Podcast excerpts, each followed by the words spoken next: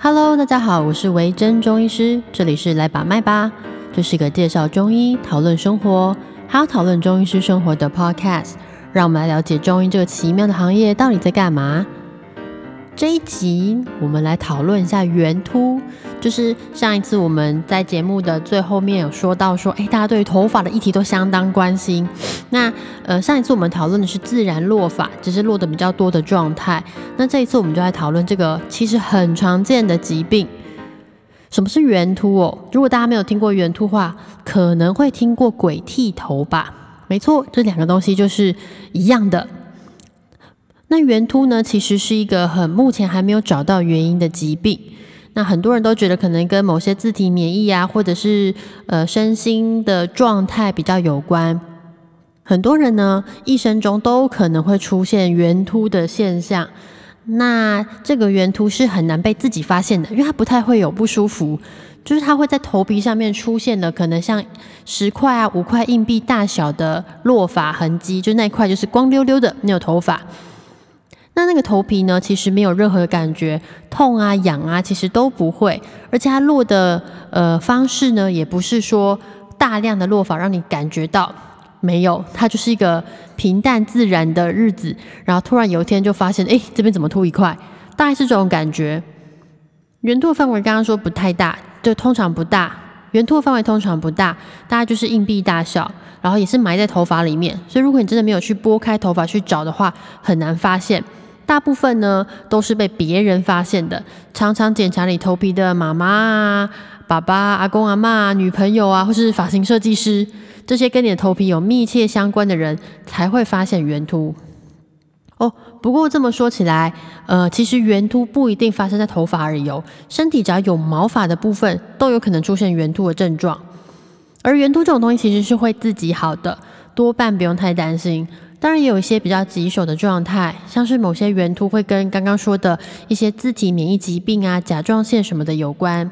所以在你的程度如果太过严重，或者是你本来身体就有一些自体免疫疾病的状况下，我就会建议你可以先去请医师看看。大部分圆秃说原因不明嘛，那嗯，所以你得到的话其实也不用太纠结啦，除非刚刚前面说的那些比较特殊的状况。通常圆秃会发生在二十到四十岁左右的成人。圆秃也不是只有现代人专属的疾病哦，它的来源其实蛮早的。从《内经》就是超早超早前的中医时代里面呢，就有提到法堕，堕就是堕落的堕，就包含了落发、鬼剃头啊等等，都都算在这个范畴之内。那像《诸病源候论》的另外一本书里面有提到这个。到了明清时代呢，对于这种局部的落法，我们称之为油风，像是《一宗经鉴》之前我们有提到这本书，这本书还呃蛮实用的，它里面就有提到啦，他说的是呃成片毛发千焦成片脱落等等等等，俗名鬼剃头。然后后面就说它的原因啦。那个时候的人会觉得它是什么毛孔开张啊，邪风乘虚袭人，呃，邪恶的东西突然跑进来了啦，造成你的身体没有办法容养毛发，所以呢，应该怎么做怎么做来治疗。以中医来说，我们的确是会使用一些药物，口服的或者是外敷方，然后有些人会用针灸或是镭射针灸等等的方式来治疗。这个治疗的方式会跟门派很多流派，那每个流派治疗的方法会不太一样，所以看你遇到的中医师是怎么样的流派，他大概就会习惯用什么样的方式来治。如果你去 Google 的话哦，就会发现有一些秘方，最常最常见的就是擦姜汁，就是那个我们姜汁汤圆、姜汁豆花的那个姜汁。老实说，不太建议做这种东西。哎，姜汁是一种很刺激的东西耶，如果你吃到那个很浓的。哎呦，我的猫！如果你吃到那个很浓的姜的话，通常不是舌头都觉得很刺痛吗？因为我们的头皮呀，它其实也是皮肤的延伸，也是非常脆弱的哦。不要太用太刺激的东西去弄它，在太高浓度的刺激之下，头发不一定会长得出来，还反倒有可能会得到一些皮肤炎等等的状况，就得不偿失啦。那还有涂洋葱，网络谣传涂洋葱也可以刺激头皮生长。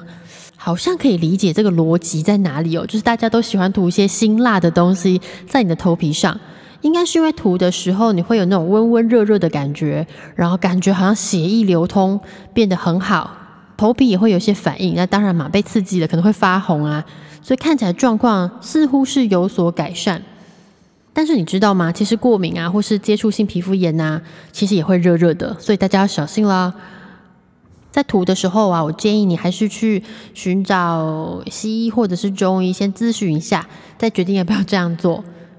那另外一个网络谣传就是他们会用避孕药抹粉洗头发，这个其实是我在查那个呃食药署网站上面的。辟谣专区，哎，里面很有趣，里面有各种奇妙的谣言，有些真的是想都没想过，居然有这种事情。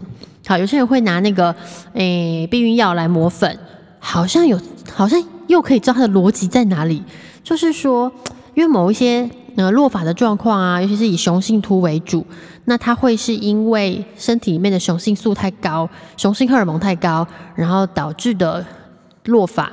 那你把避孕药这种含高浓度雌激素的东西涂在头皮上，是不是可以刺激毛囊生长呢？答案是很难。一个就是说，你从头皮去吸收的药物浓度到底可以吸收多少，你很难评估。再加上它的运作方式其实不太、不太不是这么直接的，所以不要做这种事情。啊，另外还有一些什么涂油啦、涂马油啦、涂沙拉油啦。哎，就不用说了，那个很容易阻塞毛孔。嗯，如果你涂的话要小心哦。如果你洗不干净的话，呃，很可能会长痘痘。所以呢，不要在头皮上涂奇怪的东西。头皮就是皮肤的延伸，就是你脸皮的延伸。所以如果你不会在脸上涂奇怪的东西的话，那头皮的话也要好好的保护它。养头发的过程呢，其实跟之前说的差不多，所以我们提醒重点，一定要非常注意营养，蛋白质食物要多吃一点，作息要规律啊，要早点睡，让身体好好的运作来制造头发。在原图的部分呢，其实我觉得针灸治疗是一个可以考虑的。如果你对于针灸不排斥，就是你不会怕痛的话，可以试试看针灸治疗原图。好啦，诶，我今天匆匆的录完音了。不知道大家有没有去执行自己的公权力，好好的公投呢？嘿，公权力是这样用的吗？也不管。好，所以大家赶快去投票吧。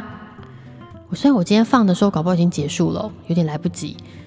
那一样，如果大家有什么问题，或者是对于中医、中医师有什么疑问，都欢迎去追踪我的 Instagram，然后可以私讯问我，然后也可以去苹果的撰写评论那边留言。如果之后有机会，我都会回应你们哦。那就谢谢你们收听，我们下次见喽。